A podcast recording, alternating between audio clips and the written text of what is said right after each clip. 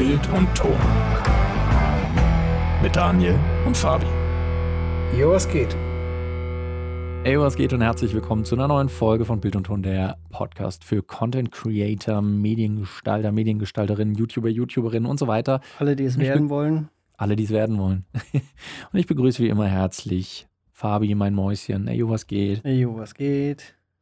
Ich freue mich, Fabi, weil wir haben heute tatsächlich ein ganz geiles Thema. Ähm, eine Sache, über die selten gesprochen wird. Und zwar Kameras, über die keiner spricht. Beziehungsweise ja. Kameras, die keiner kennt. Schon. Ja. So, wir, über die wird halt selten gesprochen, weil auch mh. niemand drüber redet. Ja. Und deswegen kennt sie auch fast niemand. Ja. Weswegen nicht über sie gesprochen wird.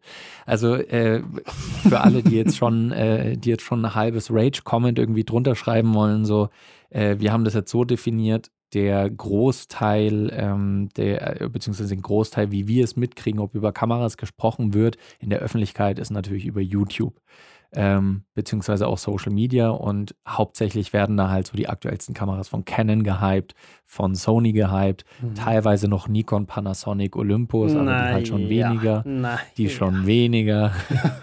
und äh, ja, deswegen wollen wir über ein paar Kameras, die vielleicht teilweise ein bisschen älter sind und teilweise vielleicht aber auch einfach nur ein bisschen unbekannter sind, sprechen. Und äh, weil wir teilweise finden, dass es fast unverständlich ist, warum so wenig über die gesprochen wird oder wurde. Ja. Äh, und Fabi, äh, mhm. ja, ich, ich lasse dir einen Vortritt. Du darfst mal die erste Kamera nennen. Okay, ich habe insgesamt drei Stück. Mhm, habe ich auch. Ähm, die, die erste Cam ähm, ist tatsächlich eine, mit der ich damals sogar meinen Abschlussfilm gemacht habe. Mhm. Ähm, und das war auch eine Cam, über die ich damals so ein bisschen abgerantet habe weil ich kannte die mhm. damals auch nicht. Niemand kannte die, die kennt auch bis heute ja. eigentlich niemand. Es gibt so ein paar YouTube-Videos von der Cam, mhm. äh, aber eigentlich vollkommen unbegründet. Also es gibt, es gibt so ein, so ein, paar Nachteile von der Kamera. Also es, es geht um die JVC GY LS300. Mhm. Das ist schon mal ein knackiger Name. Ja. Ähm, ist eigentlich eine ziemlich solide Cam, die kam 2015 raus und hatte eigentlich damals schon so diese ganzen Specs, die eigentlich bis vor kurzem noch richtig aktuell waren. Also mhm. äh, 4K-Aufnahme, 120 Frames Slow Motion in Full HD nur. Aber mhm. 2015, damals mhm. waren das halt Killer-Specs, ne? Voll. Wenn man das vergleicht. So eine 1DX Mark II äh, hatte das damals. Mhm. Aber man muss auch sagen, es ist eine, eine Cinecam, also angelehnte Cinecam. Es ist jetzt keine DSLR oder so, mhm. sondern eher so Camcorder-Richtung. Mhm. Und Wechselobjektive oder fest verbaut? Ja, Wechselobjektive. Mhm. Hat einen Super 35 mm Sensor, also eigentlich, eigentlich standardmäßig für so Cinecams. Ja. Ähm, das, also es gibt so ein paar komische Sachen an der Cam. Erstens mal, sieht übelst scheiße aus. Und äh, ich glaube, auch so ein Grund, warum die halt so unbekannt ist, ist, weil sie von JVC ist. Mhm. So, wo, wer, wer kennt irgendeine andere Cam, die von JVC ist? Also Die sind zwar halt ja. so im, in der, im, in der Broadcast-Gegend, sind die stark vertreten, mhm. so wie Panasonic. Ähm, was wahrscheinlich auch ein Grund war, warum wir die damals in der Werbeagentur drin hatten. Mhm. Weil viele, die da gearbeitet haben, kamen ja auch vom, vom, von der Tochtergesellschaft vom Fernsehen. Ja. Deswegen war das wahrscheinlich da, dadurch irgendwie so verbreitet. Aber eigentlich so an sich, so, so ein paar Jahre später, wo ich so den neutralen Blick habe, mhm. finde ich, dass die Cam eigentlich ganz gut war und ist. Und die hat auch so ein paar Special Features, die eigentlich sonst, die ich sonst noch nirgendwo gesehen habe. Okay, und zwar? Ich muss kurz meinen Spickzettel aufmachen.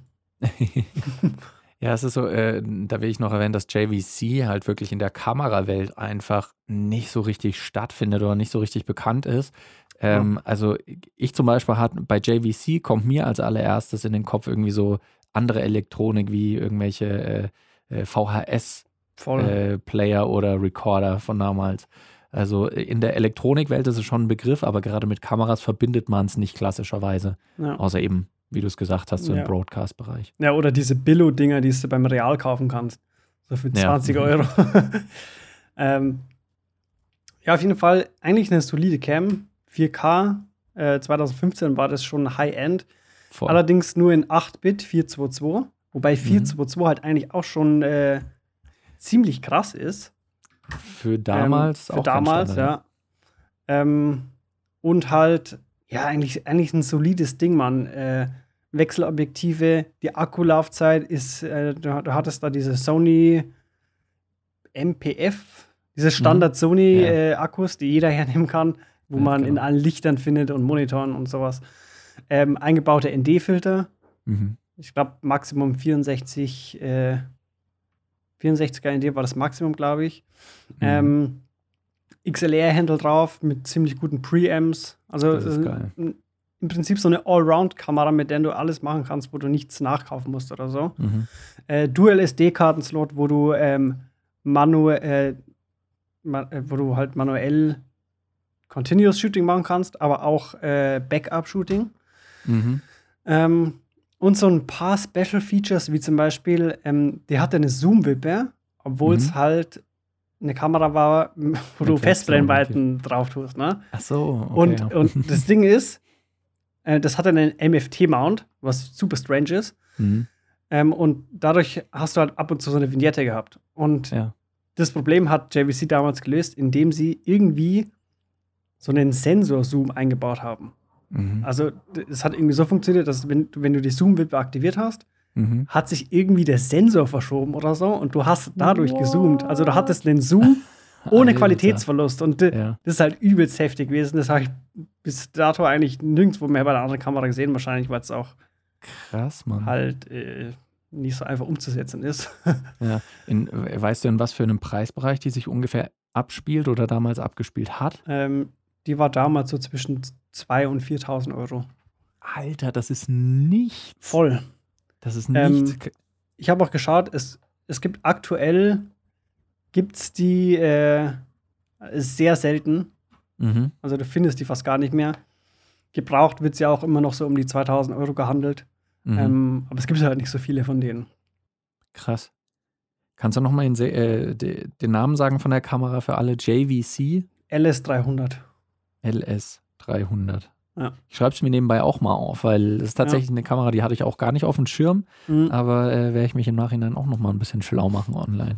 Ja, vor allem äh, MFT-Mount ist ja für dich eh interessanter, ne? Passen deine Linsen eh schon Richtig. drauf. Richtig. Und alternativ kannst du ja einen Speedbooster draufhauen. Kannst mhm. du alles hernehmen. Ja. Ähm, was auch noch ganz speziell war, dadurch, dass JVC also im Broadcast-Bereich äh, versiert unterwegs ist, hatten die so eine Funktion, es, es gibt so einen USB-Anschluss und da konntest du dann so entweder so einen Wi-Fi-Dongle anschließen oder direkt so einen 4G-USB-Adapter und dann damit direkt Livestream, kabellos. Krass. Mit, mit dieser Cam. Und das ist halt schon, das sind eigentlich schon Features, wo du denkst, ja. stell dir mal vor, Canon oder Sony würde eine Kamera rausbringen mit solchen Features. Ja, einfach mit also genau locker mal 6000 Euro oder so. Ja. Und würde wahrscheinlich auch dumm und dämlich äh, gekauft werden von ja. einfach allen, die für online äh, Inhalte erstellen. Voll. Weil wenn du so eine Kamera hast für YouTube, geil. Wenn du so eine Kamera hast fürs Livestreamen, geil. Wenn du so eine, weißt du, das ist, es klingt auch einfach von den Specs wie halt so eine unzerstörbare Kamera, die auch jeder äh, Dokumentarfilmer gerne nimmt. Voll. Weil die halt einfach so vielseitig ist. Äh, ja. Und da hast du deinen Abschlussfilm damals drauf gedreht. Genau, den, ja. Äh, äh, hast du den auch auf deinem YouTube-Channel, dass die Leute den nachsehen können? Nee, noch nicht, aber den werde ich wahrscheinlich diese Woche werde ich ein Video dazu machen, weil es gab okay. jetzt ein paar Anfragen, die wollten das einfach sehen weil ich ja mein Konzept und so auch draußen habe mhm. ähm, zum Download, dass die einfach mal halt den Film dann auch sehen, dass man da einen Anhaltspunkt hat. Ja. Und es haben schon ein paar gefragt und deswegen habe ich mir gedacht, mach ich, das ist ein billiges Video, ne? schon, ja. Billiges, günstiges Video, was ich hochladen kann. Ja. Aber ich, ich wollte noch, wollt noch sagen, es, es gibt so ein paar äh, Anti-Features von dem Ding. Oh, okay. Ähm, so ein Hauptgrund ist, äh, dieser Display ist halt mhm. voll Müll. Also, oh also es reicht so, so ein bisschen zum äh, Kadrieren, aber das war es auch schon. oh, also wer den wirklich dann sinnvoll nutzen will, sollte sich wahrscheinlich einen Monitor zulegen oder so. Mhm. Und die hatte auch, die hat auch hinten so einen Electronic Viewfinder, mhm. der noch schlechter ist. ähm, und die ist halt, also sehr, ist halt plasticky. Mhm. Und sie okay. sieht halt einfach unfassbar scheiße aus. also es ist sehr un unsatisfying, mit der zu arbeiten. Okay, Aber ansonsten, also auch vom Handling her meinst du jetzt? Ja, nicht unbedingt. Also vergleichbar mit einer C200 oder so ist es natürlich nicht. Das ist dann schon mal was ganz anderes. Hm. Aber wir hatten die damals eh nur auf dem Stativ oder auf dem Slider oder auf, ja. auf dem Ronin oder so. Okay. Aber so von den Specs her und auch von der, von der Bildqualität ist die echt solide gewesen damals. Mhm. Und dadurch, dass ich die halt nicht kannte, habe ich so ein bisschen gehatet, dass ich nicht mit der FS7 drehen durfte, sondern mit der rausgeschickt wurde. Ja. Wo, wobei ich halt mittlerweile sagen muss, äh, eigentlich schon eine gute Cam. Eine von mhm. den guten. Ja, ganz oft ist es so, dass man sowas erst im Nachhinein äh, dann so ein bisschen wertschätzen kann. Mhm. Aber ja, so ist es manchmal. Eine Kamera, die auch wenig Liebe erfährt mittlerweile noch und äh, damals auch nicht ganz, ist eine Kamera von 2012. Und zwar ist es die Canon 1DC. Mhm. Ähm, und zwar ist das quasi eine Hybridkamera, die zwischen DSLR und Cinema Camera liegt.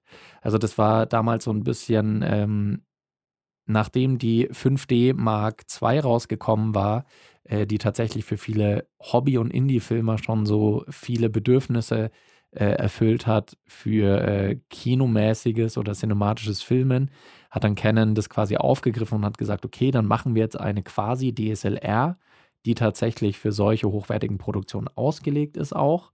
Mhm. Allerdings äh, ja, wurde die einfach nicht so bekannt und nicht so, nicht so beliebt. Unter anderem liegt es auch an dem Preis von damals. Die ist nämlich ungefähr mit einem Preis von 15.000 Euro auf den Markt gekommen. Kein Scheiß. Ja, das ist halt so. Damals war das halt einfach der Preis, den man zahlen musste für äh, Cinema-Cameras, also für alles, ja. was hochwertiger war. Also sehr merkwürdig eingepreist. Dann auch noch in so einem kleinen Body drin. Voll. Ähm, und ist aber heute eigentlich noch äh, was, was man sich überlegen kann. Die Kamera kostet mittlerweile noch ungefähr 2000, wenn man sie gebraucht irgendwo findet. Ungefähr. Mhm. Ähm, die Kamera kann auch in 4K aufzeichnen. 2012. Mhm. 4K. What? Hat, äh, hat einen Canon EF-Anschluss äh, hat theoretisch auch Fotografiefähigkeiten mit äh, bis zu 12 beziehungsweise mit bis zu 14 Bildern pro Sekunde, wenn man nur in JPEG aufnimmt. Ähm, und äh, war einfach damals, glaube ich, für viele wahrscheinlich so der Overkill. Ähm, man kann es gar nicht genau sagen, warum diese Kamera nicht so erfolgreich war. Die hat auch einen Vollformatsensor. Gut, abgesehen vom Preis. Also das war wahrscheinlich so der größte Faktor, weil viele gesagt haben, okay, ich bleibe einfach bei meiner 5D Mark II Warum brauche ich so ein Monster, was einfach das, keine Ahnung, fünffache oder so kostet? Mhm. Also, ja, also äh, war eine tolle Kamera, aber ist, ist damals nicht so appreciated worden, aber mittlerweile ist es eigentlich, mittlerweile wäre es vielleicht nochmal einen zweiten Blick wert, würde ich sagen. Mhm. Also, weil wenn man jetzt auf der Suche ist nach einer eigentlich Cinema-Camera, äh, die aber sehr, sehr klein und kompakt ist, immer noch ganz gute Features und ein gutes Bild hat, das Bild ist nicht so scharf, wie es aktuellere Kameras bieten. Also irgendwie die aktuellsten äh, Sony-Kameras, Canon, Panasonic, whatever, bieten natürlich ein schärferes Bild. Aber es ist trotzdem eine, äh, eine schöne Bildqualität, die man da kriegt. Also auch von der Dynamic Range her ist das in Ordnung. Ähm, wie gesagt, 4K-Auflösung. Eigentlich ein solides Ding. Mhm. Aber kennt keine Sau. Also bin ich auch neulich erst drüber gestolpert äh, bei, einem, äh, bei einem Video. Und das war gefühlt das einzige Video, was es auf YouTube gibt, was sich wirklich ernsthaft mit dieser Kamera auseinandersetzt. Aber ja, ist ein ganz spannendes Ding. Also für alle mhm. Canon-Liebhaber, die vielleicht auch noch viele EF-Linsen zu Hause liegen haben, vielleicht ist die Kamera ja interessant für euch. In welch, welchem äh, Bittiefe nimmt die auf? Ähm, Videosignal 8-Bit 422. Mhm. Genau, kann auch in äh, C-Log, also Canon-Log aufnehmen und Full HD geht mit bis zu 60 Bildern pro Sekunde, also auch eine leichte Slow Motion. Achso, Log-Format ging bei der JVC auch, bei der LS300. Oh. Das nice. ist dann J-Log. nee, aber äh, das konnte die Kamera damals als schon 2012. Das ist mhm. irre. Also vielleicht ist das auch der Grund dafür, dass, dass damals der Preis so hoch angesetzt war, weil das sind solide Features, die man vielleicht so ungefähr 2018 mhm. ungefähr in der Kamera dieses Formates erwarten konnte. Ja. Also da war Canon lange Zeit voraus. Vielleicht war das auch der Grund, warum Canon so lange gebraucht hat, um 4K bei, äh, bei spiegellosen Kameras beziehungsweise mhm. bei kleineren DSLRs einzubauen. Also gemeint habe, es zieht eh nicht bei denen. Genau, weil das war so 2018 rum tatsächlich oder 2017 auch schon, war das so ein Kritikpunkt, wo viele äh, Canon-Fans gesagt haben, hey, wir mhm. hätten gerne quasi die 70D, nur äh, mit 4K. Aber warum kriegen wir die nicht? Äh, was soll das? Und äh, vielleicht ist das einer der Gründe, dass halt damals einfach eine Kamera, wo man es eingebaut hat, wo Canon gedacht hat, das ist super, gefloppt ist. Gut. Who knows? Man kann allerdings auch sagen, 15.000 Euro und so eine mhm. 1200 äh, DSLM ist halt schon ein Unterschied, ne? Volles Rohr, volles Rohr. Deswegen ist also, vielleicht ist es einfach von vorne bis hinten hat Canon das, ich, ich spekuliere mhm. jetzt hier wild, falsch angegangen, hat gesagt, okay, wir machen jetzt die heftigsten Features, die man in der DSLR reinhauen kann hauen wir rein. Ja, okay, Kamera muss aber schon teuer sein. 15.000. Was? Wieso kauft die keiner? Ja, okay, machen wir es halt nicht mehr. Und auch so später, wenn alle schreien, wir wollen eine kleine Kamera mit äh, 4K. Nee, hatten wir damals. Habt ihr aber nicht gekauft. Selbst schuld. Machen wir jetzt nicht mehr. Fickt euch. so geht Canon ungefähr mit, äh, mit seinen Viewern, äh, Viewern wollte ich schon, Usern um. Ja. Ähm, ich habe jetzt noch zwei Canons. Okay. Ähm, die eine ist auch wieder eine Cinecam und die andere ist äh, mehr so eine Hybridkamera. Also okay. auch Foto und Video in einem mhm. DSLR-Body. Mhm. Vielleicht interessant für jemanden, der jetzt nicht so Bock hat auf so eine DSLM. Ja. Sondern so, so die, die guten alten äh, DSLR-Lover, mhm. die auf was Besseres upgraden wollen, von einer 70D, 80D oder sowas ähm, und vielleicht auch 4K haben wollen, irgendwie Verbindung zum Handy und sowas. Mhm. Das ist alles gegeben bei der Canon 250D. Oh, ja. Das ist so ein, im Prinzip in einem DSLR-Body, ein bisschen kleiner. Mhm. Ähm, die kann in 4K aufnehmen. Die kann, äh, ich glaube, bis zu 60 Bilder in Full HD aufnehmen. Ähm, und die hat diese ganzen Smart Features wie äh, Autofokus mit Augentracking und sowas.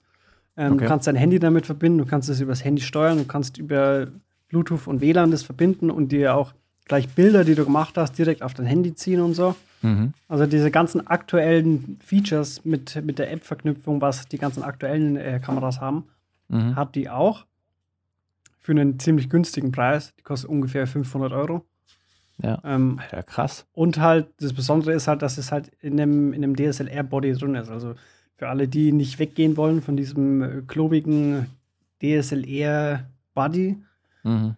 und jetzt nicht, also zum Beispiel auf eine M50 oder so keinen Bock haben und für die, die RP, die kostet ja auch, glaube ich, 1000 Euro. Mhm, ähm, ja.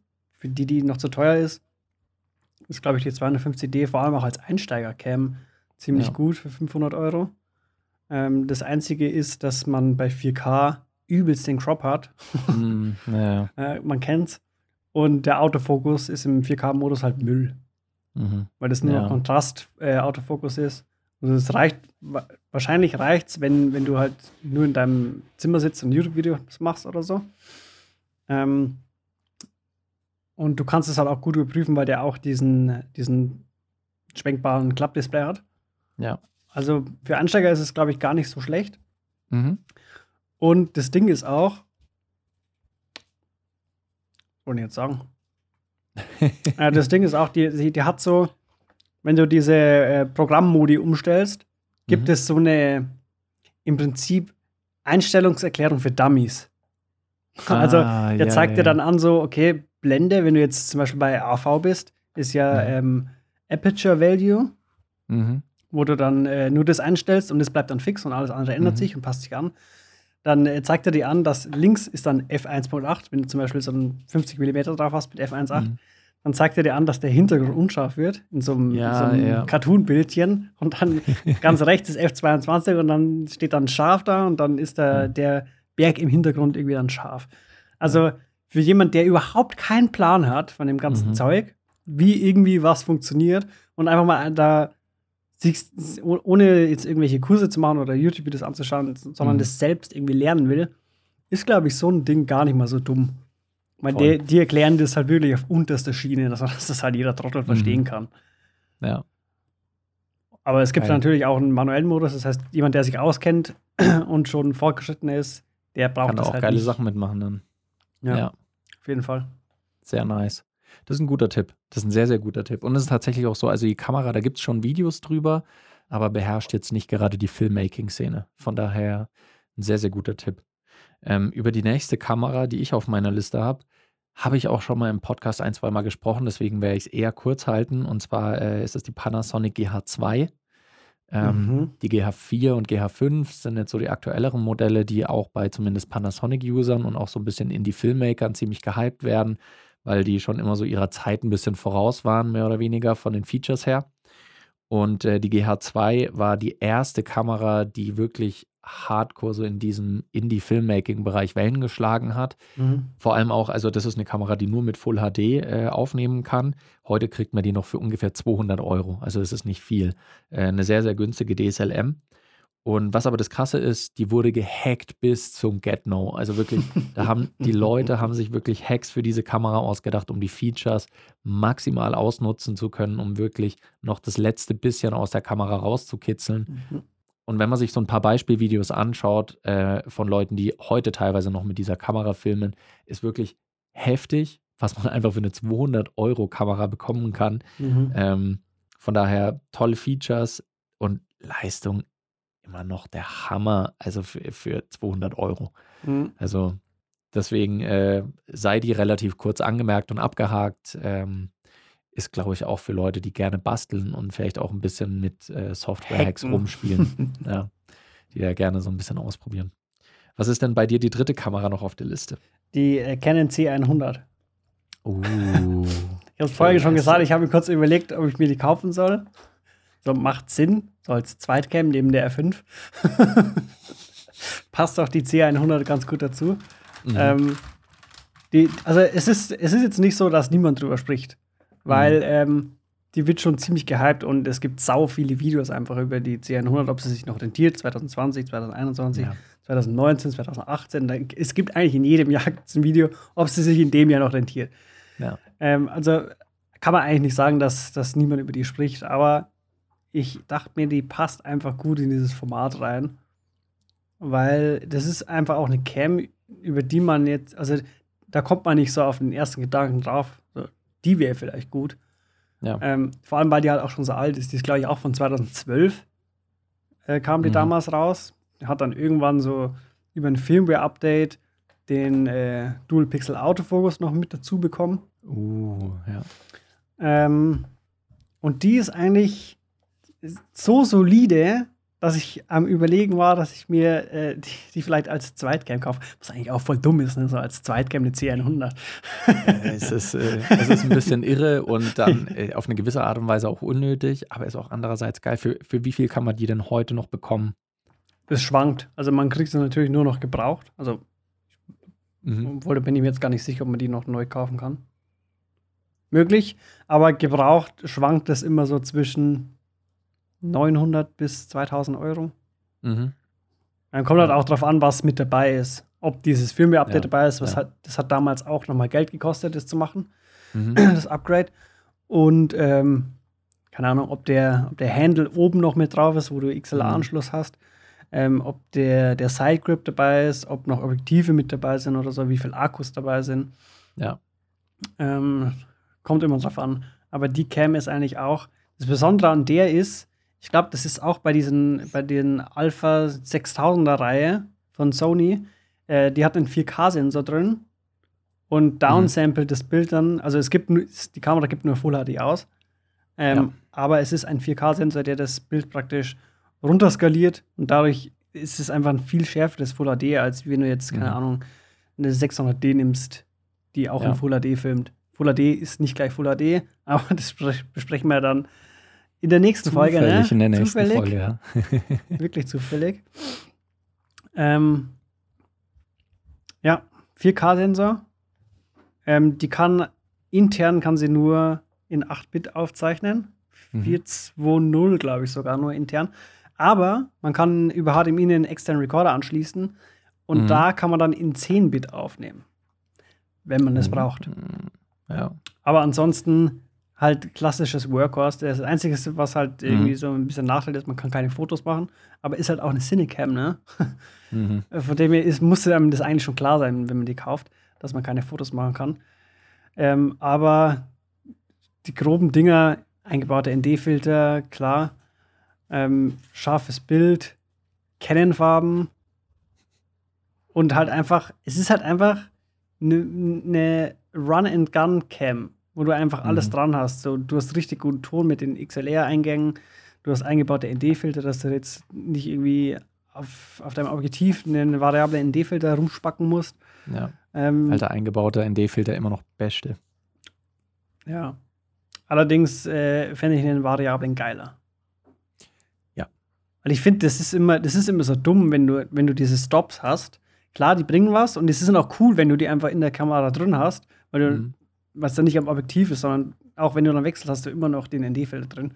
Mhm.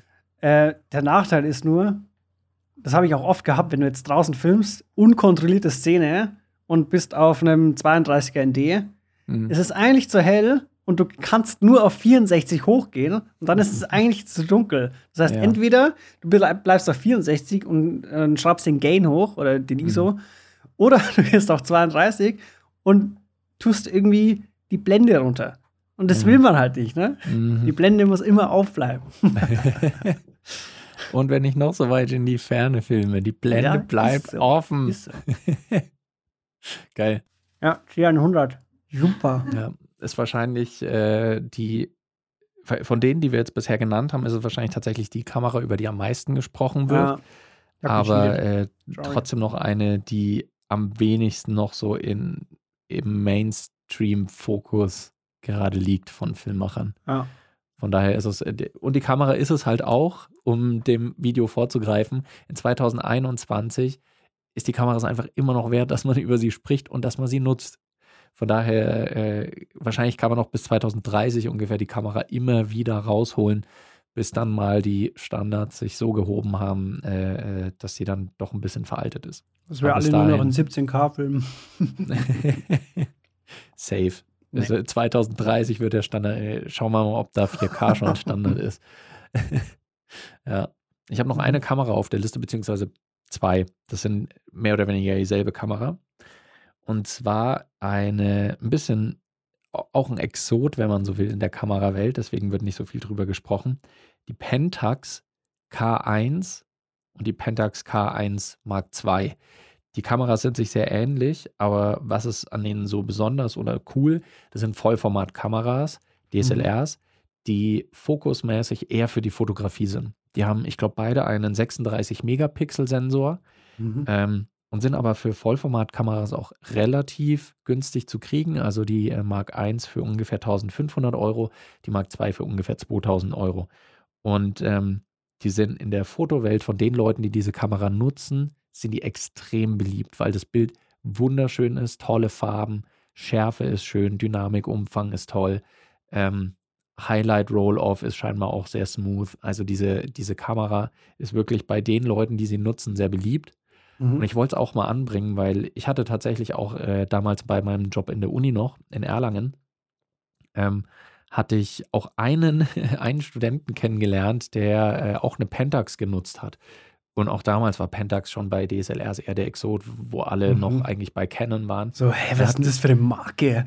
was soll denn das? Der hat dann immer über die Canon-Kameras geflucht und gesagt, ja, das ist überhaupt nicht benutzerfreundlich, so finde ich jetzt auch nicht, aber ähm, der war überzeugt von seiner Pentax-Kamera und hat gemeint, sowohl für Foto als auch für Video und die ist günstiger und macht tollere Ergebnisse. Was man natürlich sagen muss, Pentax ähm, hat jetzt einfach nicht denselben Objektivpool, wie es zum Beispiel Canon mhm. hat mit seinem EF-Mount. Also das ist, das ist ganz klar. Und natürlich ist auch der, der Support mit Zubehör und sonstigem einfach nicht so groß. Beziehungsweise ist es auch schwerer in der Internet-Community vielleicht für Probleme noch Lösungen zu finden. Mhm. Und diese Kameras, sollte auch erwähnt sein, sind nicht unbedingt videozentrisch. Also zum Aufnehmen von Videos. Die Einser, nee, die Zweier hat, glaube ich, schon leicht verbesserte Video-Features, nee. ist, ist, aber auch nicht der Fokus. Ciao. Also das, man kann damit auch tolle Sachen aufnehmen, aber es ist eher äh, fotofokussiert. Ähm, aber auch so eine Kamera wollte ich noch mit anbringen und vielleicht für Leute, die mit ihren Kameras ein bisschen enttäuscht waren, also von eben den großen Firmen Nikon, äh, Canon, Sony mhm. und äh, sich ein bisschen umschauen wollen und vielleicht eine andere Vollformat-Kamera mal ausprobieren wollen, testet ruhig mal die Pentax K1. Äh, ist scheinbar eine sehr, sehr starke Kamera und äh, wer weiß, vielleicht haben wir demnächst hier, falls einer von euch eine Pentax-Kamera auch zu Hause hat, äh, schreibt uns sehr, sehr gerne, weil ich bin immer ganz, äh, ganz erfreut, wenn ich mit jemandem schreiben kann äh, und so ein bisschen die Erfahrungen mitkriegen kann von jemandem, der wirklich komplett andere Kameras nutzt, als die, die in meinem Dunstkreis normalerweise so mhm. genutzt werden. Von daher äh, könnt ihr uns gerne schreiben, entweder auf Instagram, könnt ihr einfach an Fabian Röglin oder an dani.el.augustin. Oh Gott, die schaut ja voll scheiße aus. Fabi, du darfst doch jetzt nicht die Pentax-Kamera, die ich gerade so hochgejubelt habe, kannst du doch nicht gleich wieder kapput reden. So schlimm finde ich es eigentlich gar nicht. Die sieht halt ein bisschen so aus, als wäre es eine Kamera aus den 90ern. Ja, weil sie so aussieht wie deine, deine, äh, deine nee, Sonic ein bisschen. Weiter von den Bist du einfach schon gewohnt, hässliche Kameras anzuschauen? nee, ich, ich finde, die sieht vom Look her tatsächlich ein bisschen so aus wie, ähm, wie so äh, DSLRs aus den 90ern. Mhm. Also so, so eine Canon äh, äh Filmkamera noch aus den 90ern ungefähr. Mhm. So sieht die aus. Aber mir hat letztens jemand geschrieben, im Kommentar ja. zu, ähm, zum R5 Review, also Review, hat er irgendwie geschrieben so, ah, scheiß Canon, schaut aus wie ein Stück Plastik. ja, was soll man sagen? Aber es spielt tatsächlich teilweise eine Rolle, ähm, die Ästhetik, beziehungsweise dann halt auch das Handling einfach von der Kamera. Mhm, von daher, da sind die Geschmäcker ja verschieden. Aber ich, ich glaube, wir sind schon durch und ich kann mir vorstellen, weil ich finde tatsächlich diese Kategorie sehr, sehr ja. geil. Deswegen äh, würde ich mir wünschen, dass wir da auch mal wieder eine Folge zu machen. Ich glaube, das ist schon ungefähr das fünfte Thema, bei dem wir gesagt haben, da machen wir nochmal eine Folge dazu und haben bisher das äh, noch nie wieder aufgegriffen. Ich glaube, wir müssen jetzt nochmal unsere alten Folgen durchschauen und gucken, äh, wo wir überall gesagt haben, dass wir da noch eine zweite Folge dazu machen wollen. Ja, das machen wir mal. Wir. Machen wir mal, ja. Aber äh, ja, mit, dem, mit der Folge sind wir jetzt erstmal durch. Ähm, schreibt uns gerne, wenn ihr auch noch irgendwelche Kameras habt, die ihr in so einem Segment gerne mal hören wollt, äh, die ihr empfehlen könnt, obwohl die ungefähr niemand auf dem Schirm hat. Ist immer spannend, sowas rauszufinden. Voll. Ansonsten, ähm, Dankeschön, dass ihr wieder mit dabei wart, dass ihr eingeschaltet habt und äh, wie immer bedanke ich mich bei dir, Fabi. Es war mir ein innerer Inneres variabler ND-Filter. Äh, Blättchen ziehen. ich fand meins schöner. Ich habe deins nicht gehört. es war mir ein inneres Variable, äh, ein innerer Variable ND-Filter. Okay. Ja, finde ich gut. Ja. gut. Und bis zur nächsten Folge. Ciao.